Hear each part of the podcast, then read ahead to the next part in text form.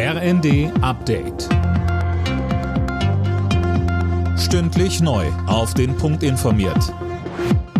Ich bin Silas Quering. Guten Abend. Wer am Donnerstag fliegen will, muss sich auf Flugausfälle und Verspätungen gefasst machen.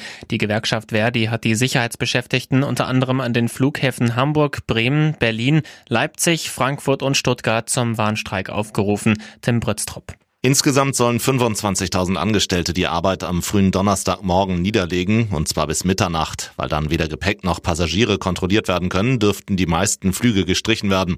Verdi will so Druck machen in den Tarifgesprächen. Drei Verhandlungsrunden sind ohne Ergebnis geblieben. Die Gewerkschaft fordert deutlich mehr Geld für die Beschäftigten.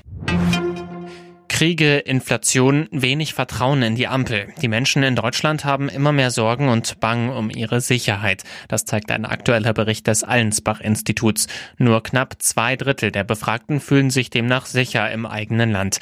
Die Chefin des Meinungsforschungsinstituts Renate Köcher. Es ist auch die Polarisierung im Land, dieses Aufbrechen von Konflikten zwischen auch äh, teilweise ideologischen Gruppierungen. Und es ist darüber hinaus natürlich das Flüchtlingsthema, das auch äh, viele verunsichert und dazu beiträgt, dass äh, das Sicherheitsgefühl zurückgeht. Schlagabtausch im Bundestag. Dort diskutieren die Abgeordneten abschließend über den Haushalt für das laufende Jahr. Direkt zu Beginn teilte Unionsfraktionsvize Mittelberg gegen die Ampel aus, der Etat sei weit von einem Sparhaushalt entfernt mehrere Abos für die Fußballspiele der Bundesliga. Damit könnte ab dem Sommer 2025 Schluss sein. Das Bundeskartellamt hat laut DFL eine Vergabe der TV-Rechte an einen Anbieter genehmigt.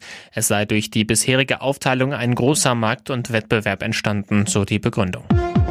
Alle Nachrichten auf rnd.de